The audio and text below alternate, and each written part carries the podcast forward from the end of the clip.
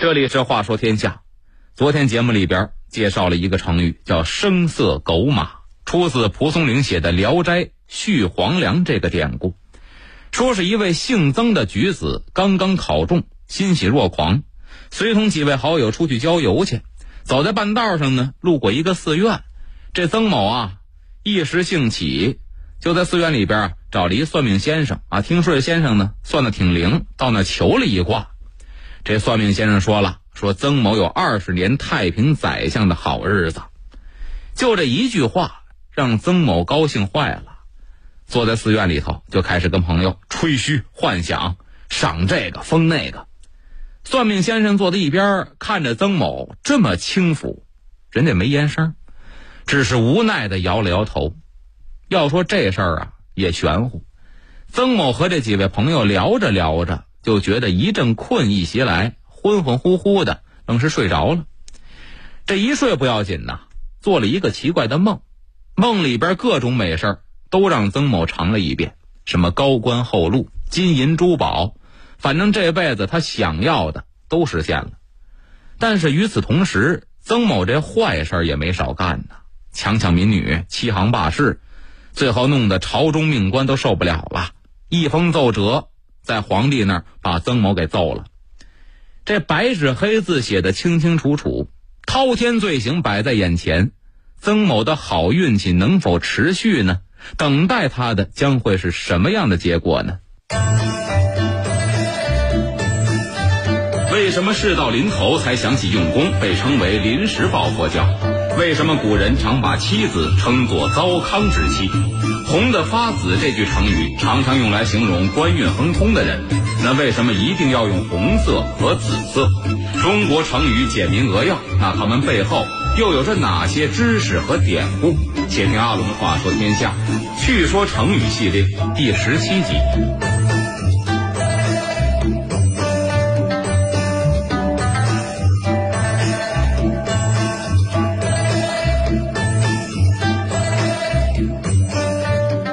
要说这当官的可都不是吃软饭的，几位兄弟联手写的这封奏折，那是绝对没给曾太师留后路。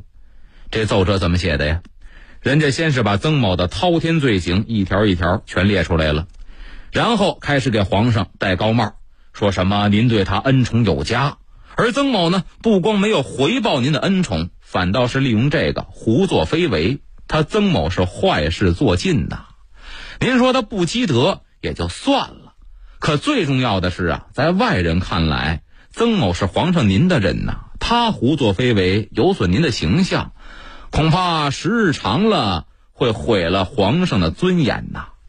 臣子作威作福，历朝历代都不新鲜，但是有一条很重要，皇上不能替别人背黑锅。结果看完这封奏折，这火腾就上来了，直接下令免了曾某的官职。抄他的家，连带家人一块儿给我充军发配。曾某这下算是栽了一大跟头。得知这个消息的时候，那是叫天天不应，叫地地不灵啊！想后悔都没辙了。看着撒了满院子的珠宝，再瞧瞧哭得上气儿不接下气儿的媳妇儿，还有这帮小妾，曾某努了半天劲儿，叹了口气：“唉，一切都是浮云呐。”就这么着，这曾某啊，让兵丁给抓走了。都说举头三尺有神明，这话您还别不信。曾某早先无恶不作，这会儿报应全来了。就在充军的路上，一群曾某曾经欺诈过的农民，在半道上特意等着他呢，打退了兵丁，冲着曾某手起刀落，人头落地呀。故事讲到这儿还没完，曾某活着的时候啊，造孽太重。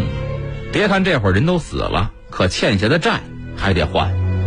要是说的迷信点呢，那就是下了十八层地狱，连阎王爷都放不过他。曾某到了阴间，瞧见的场景，经历的酷刑，让他求生不能，求死不得呀。咱在这儿呢，为了避免宣扬封建迷信，就不过多描述了。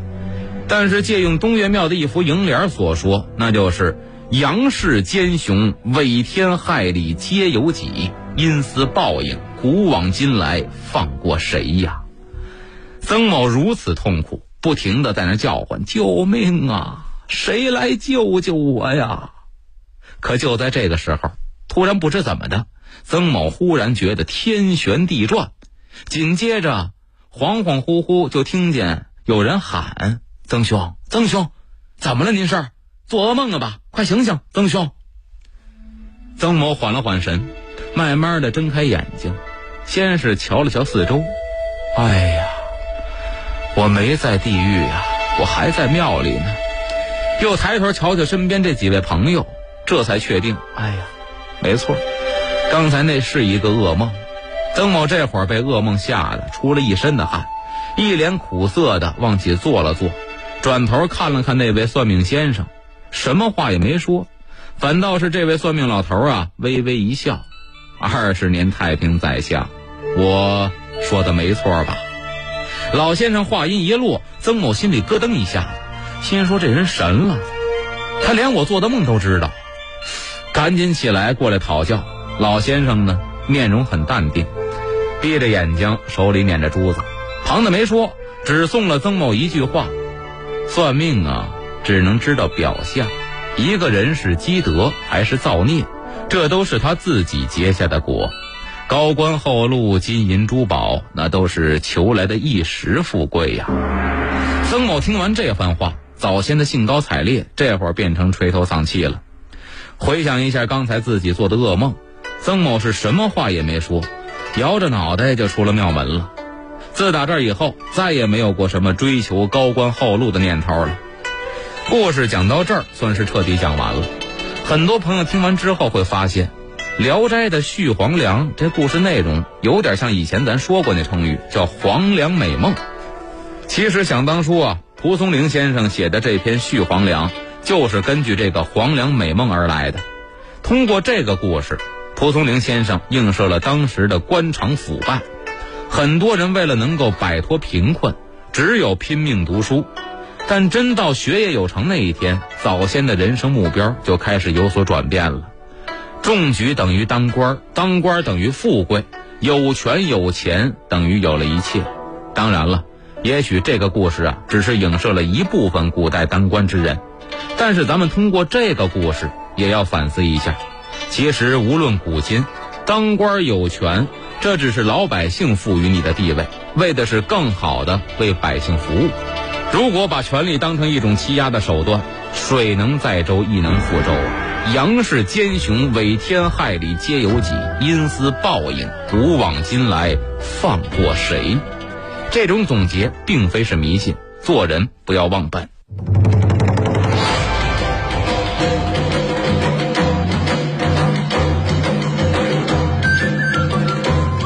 刚才那段故事讲述的是成语“声色狗马”的由来。说完这个，咱们再来看看另外一个成语，叫“临时抱佛脚”。这个成语想必大伙儿都熟悉，形容的是做事以前没有准备，赶鸭子上架，临时用功。虽然这句话咱们常说，但您知道它是因何而来的吗？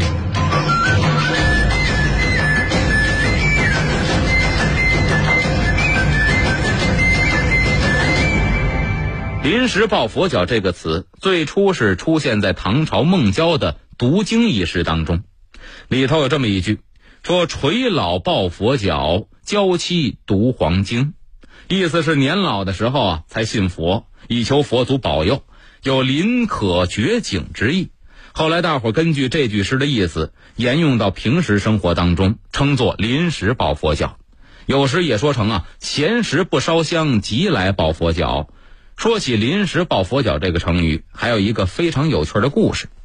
话说古代，在我国的云南有一个小国家，这个国家虽然人口不多，但是民众都信仰释迦牟尼的佛教。有一次啊，一个被判了死刑的罪犯，趁夜深人静的时候，挣断了木枷锁链子，越狱逃跑了。第二天清晨，这官府发现之后，立刻派遣兵丁差役四处的追捕。那个罪犯啊，没命的跑了一天一夜，最后是精疲力尽了。眼看着追兵马上该到了，自己知道是在劫难逃了，这才急匆匆的跑进了一座古庙。这座庙里供奉了一尊释迦牟尼佛的坐像，这佛像是高大无比。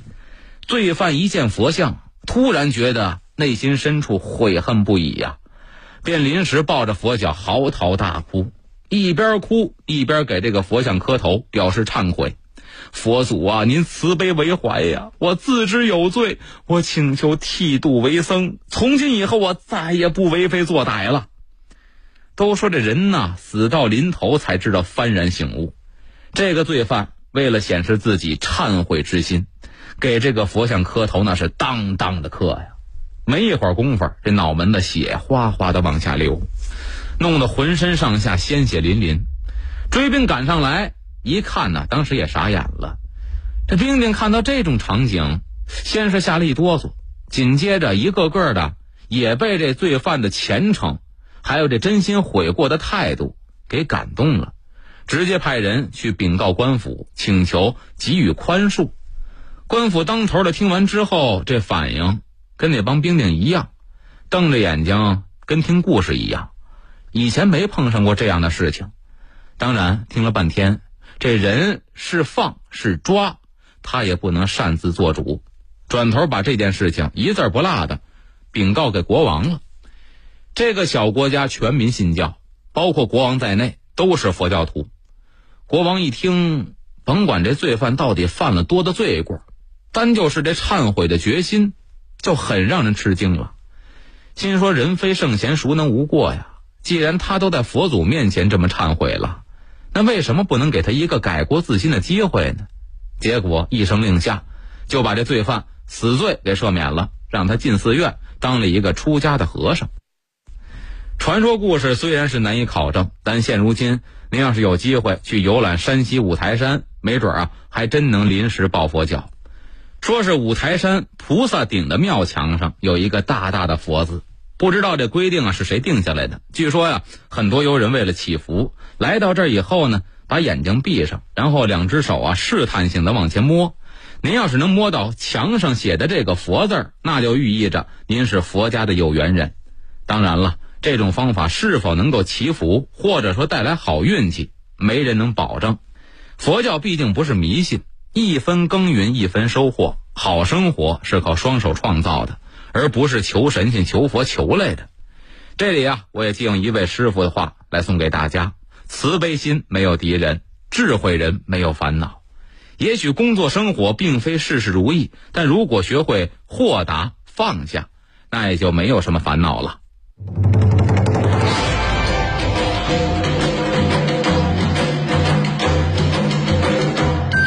红的发紫这句话常被用来夸赞官场得意之人。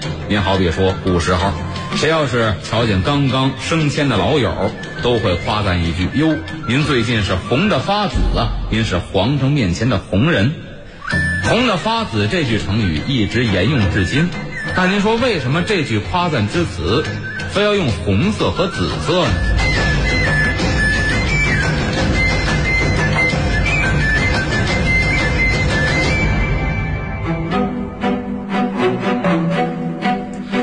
发子这句成语，其实背后隐藏了封建社会等级尊卑的一个划分。现如今，您看衣服，只要您喜欢，什么颜色都能穿。但退回到中国古代，穿衣服，尤其是官员穿的衣服，颜色上有明确的等级划分。好比说吧，皇上穿的是明黄色的，普天之下除了他一个人，别人谁也不能穿。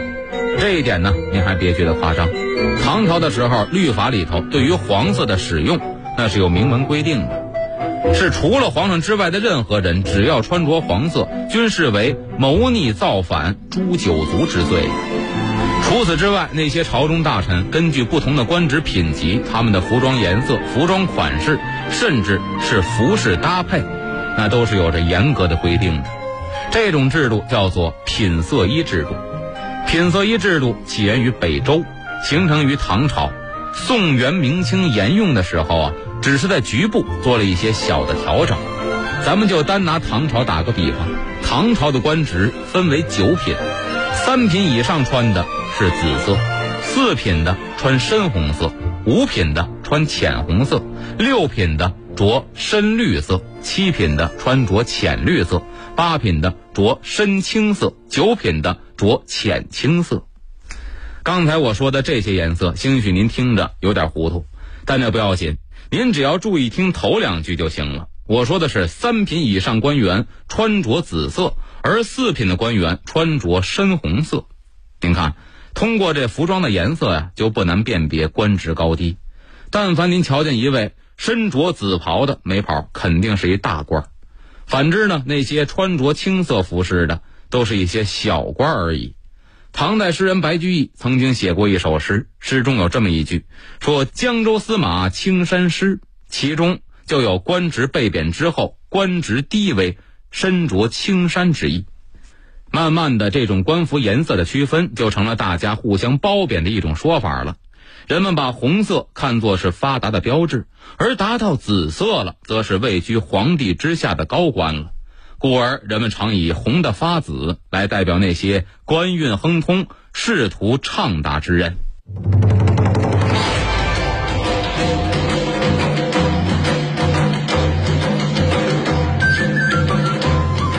中国古代人呢，常把妻子称为叫糟糠之妻。这糟糠呢，其实说的是穷人用来充饥用的酒糟或者米糠，都是一些劣质的食品。用这个成语寓意跟自己一块吃过苦、不离不弃的妻子。那这个成语到底是从何而来？想当初说这句话的人啊，又是谁呢？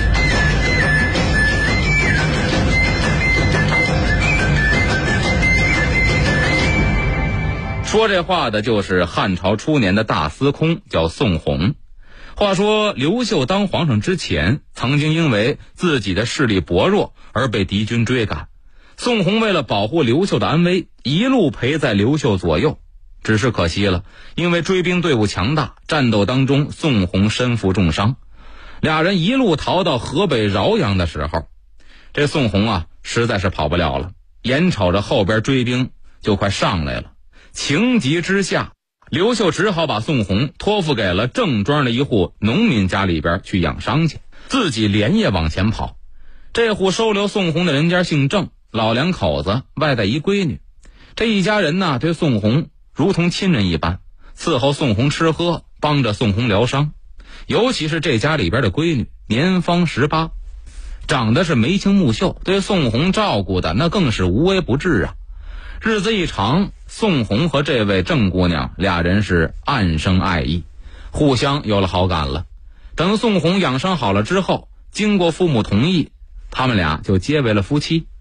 咱们书说简短。后来宋红跟随刘秀南征北战，屡立战功，终于帮着刘秀得了天下。当了皇帝之后啊，要说国事，刘秀没怎么犯愁，可这家事上边有当的事儿，一直让他放心不下。什么呢？就是他那姐姐早年丧夫，整天闷闷不乐。刘秀就琢磨着呀，给这姐姐找一人家，再给嫁了。刘秀是好心意，一个个的介绍。可是呢，这事儿说来也巧了，这姐姐甭管条件多好，到他这儿全俩字儿不行。最后刘秀一打听，这才明白哦，闹了半天，我这姐姐心仪的是宋红，点名道姓，这事儿就好办了。刘秀心说：“我一皇上。”还不能给姐姐钦点个丈夫吗？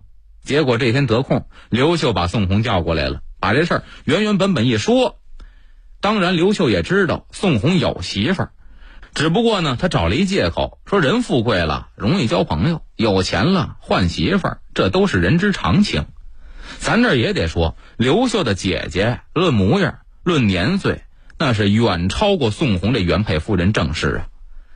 可当宋红听完之后，扑通一下。给刘秀跪下了，皇上啊，臣只听说过贫贱之知不可忘，糟糠之妻不下堂，什么意思？穷困的时候结交的朋友，富贵之后不能忘了人家。曾经跟自己一块吃苦的媳妇儿，飞黄腾达了，不能遗弃人家。刘秀听完这话，真是自惭形秽呀！不光是没有责怪宋弘，反而对他是看重有加。从此以后，糟糠之妻不下堂的典故便不胫而走了。